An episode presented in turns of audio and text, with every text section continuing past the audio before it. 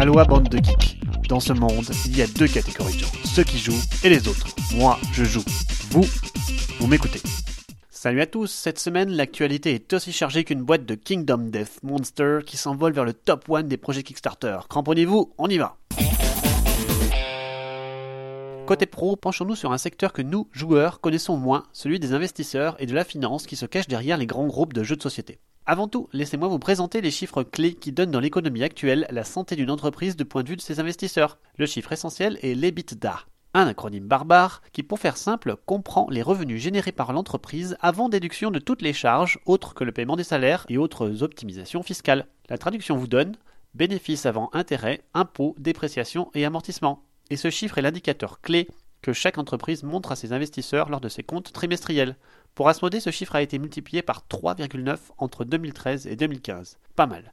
Ainsi, Euraseo, qui possède Asmodée, a publié ces chiffres pour les 9 premiers mois de 2016 et on y apprend que la croissance des revenus chez Asmodée en 2016 est de plus 16%, à valeur de monnaie égale, alors que le marché du jeu connaît une croissance de 8% seulement en moyenne et les politiques de rachat qu'opère la boîte sont présentées comme un atout majeur dans la stratégie groupe de l'entreprise. Tout ceci confirme la bonne santé de l'entreprise qui continue sa phase d'expansion pour accroître ses parts de marché, certainement en vue d'un rachat d'ici quelques années. C'est la loi du marché.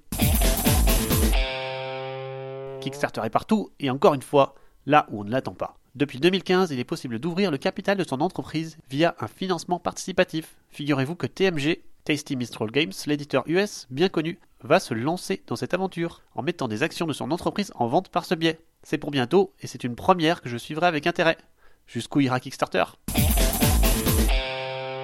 Côté salon, alors que la BGG s'est déroulée la semaine dernière, les ténors de la GameCon et des scènes ont une nouvelle fois fait le buzz. Adrenaline, Terraforming Mars, A Feast of Odin et Great Western Trails semblaient sur toutes les bouches d'autant que les éditeurs y étaient avec quelques dizaines de boîtes, histoire d'attiser les convoitises avant les sorties officielles. Quelques autres jeux moins plébiscités étaient pourtant attendus, avec Key to the City London, l'adaptation de Keyflower à Londres, mais aussi avec le monstrueux de Matos Mech vs Mignon, ou encore First Class, le jeu de pose d'ouvriers de l'auteur de Russian Railroad qui promet de quoi se les neurones, mais avec des pelles de cartes cette fois-ci. Côté lecture, pour les auteurs en herbe, encore un petit article de l'auteur de The Manhattan Project Energy Empire, qui fait pas mal le buzz et qui va bientôt sortir. Il raconte ainsi sa vision du game design sans embâge, un témoignage riche et simple. Mais surtout cet article paru chez Gus Co qui donne la parole aux éditeurs sur leur comportement vis-à-vis des critiques de jeux de société et des exemplaires presse. S'il était besoin de le rappeler, on y apprend que l'essentiel dans ces partenariats, c'est surtout la visibilité du jeu, quel que soit l'avis proposé. S'il est étayé, il donne du crédit et une image au jeu, qu'il soit négatif ou positif. Un vrai article de fond de qualité en français. Bon boulot Gus Côté sortie, la polémique du moment est toujours autour de Conan, mais cette fois-ci plutôt autour du message véhiculé par le jeu de société. Une ancienne directrice marketing, Asmodee US, dénonce la misogynie du jeu à travers les photos on ne peut plus suggestives du livre des héros qui présente Conan en transe devant une femme blanche quasi complètement nue, inconsciente et comme qui dirait offerte en trophée. Je me permets de vous donner mon avis sur le sujet ayant potassé la majeure partie de l'œuvre de Howard, que ce soit ses écrits ou les nombreux comics associés. Conan dépeint un monde qui est une dystopie. Le monde ressemble assez au nôtre si on regarde un peu la carte du monde, et les peuples qui y évoluent ont des ressemblances assez frappantes, avec les Iroquois par exemple pour les Pictes, ou les Vikings du Nord. C'est clairement voulu par Howard. Dans les multiples analyses des spécialistes de Conan, on peut lire que oui, Howard est un gars du Texas profond et fait transparaître ses convictions dans ses récits. Avant tout, c'est le racisme qui sort du lot, dans une ou deux de ses nouvelles, telles que La vallée des femmes perdues, et pas la misogynie. Cependant, dans ses missives à son ami Lovecraft, qui l'inspirera pour ses apparitions monstrueuses telles que Tog et la peur innée de Conan pour la magie stygienne, dans ces missives donc, on lit que Howard constate avec désarroi que les textes qu'il soumet et qui contiennent des princesses à sauver sont très souvent beaucoup plus facilement retenus. Or, il faut savoir qu'à cette époque, les auteurs de son genre étaient d'une pauvreté absolue. Et si cela n'excuse pas ses propos, cela a le mérite de les éclairer, Howard voulait aussi gagner son pain, et certains de ses récits sont menés par cette envie, tandis que d'autres sont beaucoup plus centrés sur Conan et sa vie d'aventure. Car c'est bien l'aventure qui le guide, et non pas les femmes ou l'habiture. Ainsi, il me semble déplacé d'avoir cette couverture du livre des héros qui ne représente que le mauvais côté des récits d'Howard et pas son essence aventurière et combattante. Les Kipples sont partout. Pour sa prochaine sortie dans la série des Key Trucs, Richard Breeze a vu les choses en grand. Avec une boîte assez anecdotique en 2016, Key to the City London, voilà du lourd en 2017 qui s'annonce d'ores et déjà comme un grand cru ludique, je vous l'annonce. Ainsi, Keeper vous mettra dans la peau de villageois désirant développer leur petite bourgade pour la faire grossir et engranger des points. Comme dans tous les jeux de la série, l'interaction est au rendez-vous. De ce côté, peu de nouveautés, mais côté mécanique, c'est plutôt rafraîchissant. Chaque joueur va avoir un set de meeples de couleurs différentes qui pourront certes tous aller couper du bois, mais seul le bûcheron saura en tirer un bon rendement. Par ailleurs, le terrain de jeu pour récupérer les denrées est partagé. Et venir avec d'autres joueurs, partager une case, sera clairement récompensé, donnant à chacun des participants des ressources supplémentaires. L'union fait la force.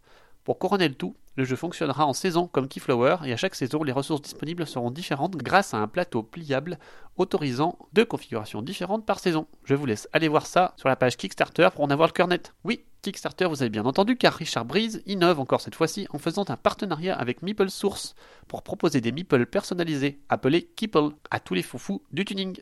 Avec ces 8 types de meeples différents, le jeu s'y prête tout particulièrement. Le tout n'est clairement pas donné avec 45 pounds pour le jeu de base, plus 30 pour les 36 keeples. Mais une possibilité pratique de récupérer sa boîte à SN pour économiser les frais d'envoi est aussi possible. En bref, Richard Breeze revient en force avec une mécanique qui tétille l'amateur de Keyflower que je suis, à la sauce Kickstarter pour une bonne raison pour cette fois-ci, je dis chapeau. Évolution, voilà un jeu qui a connu de multiples éditions depuis sa toute première version d'un éditeur russe. Le jeu séduit par son thème et sa mécanique de cartes sympa. Voilà arrivé une boîte dédiée à jouer le jeu en tournoi. C'est une vraie consécration pour la sortie de ce Tournament Kit.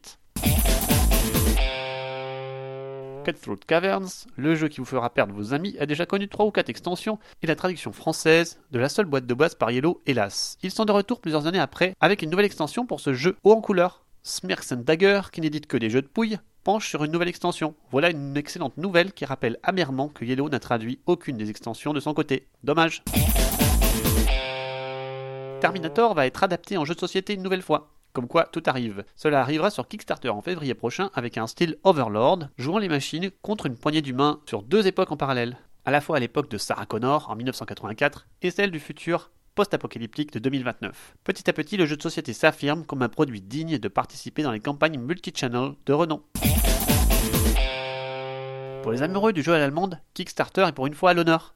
Point de figurine, mais de l'engouement pour deux jeux en cours de campagne, Lisboa et Feudome. Lisboa au look ancien vous place aux commandes d'un architecte de la reconstruction de la ville suite à un violent tremblement de terre du 1er novembre 1955. La mécanique se découpe en deux phases durant lesquelles vous allez jouer pour réaliser quatre actions différentes, tournant autour de la construction des bâtiments publics, à leur ouverture et à l'arrivée de clients à l'intérieur pour augmenter votre notoriété. A noter la possibilité d'acheter le jeu via Philibert, voilà une solution qui va clairement en faveur des boutiques, car cela ne concerne pas que la France, mais une dizaine de pays. Feudum, c'est aussi un design coloré, onirique, très particulier pour un jeu de programmation d'action dans un univers travaillé. Aucun stretch goal n'est spécifique. À la campagne, et trois extensions sont disponibles pour un magnifique triptyque le jeu est proposé hélas avec un shipping élevé pour la France de plus de 20 euros. Si ces deux jeux vous tentent, n'hésitez pas.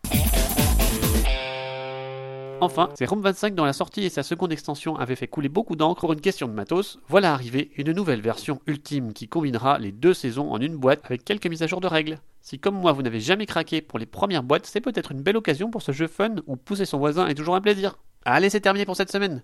On se voit dans deux semaines, à bientôt. D'ici là, jouez bien.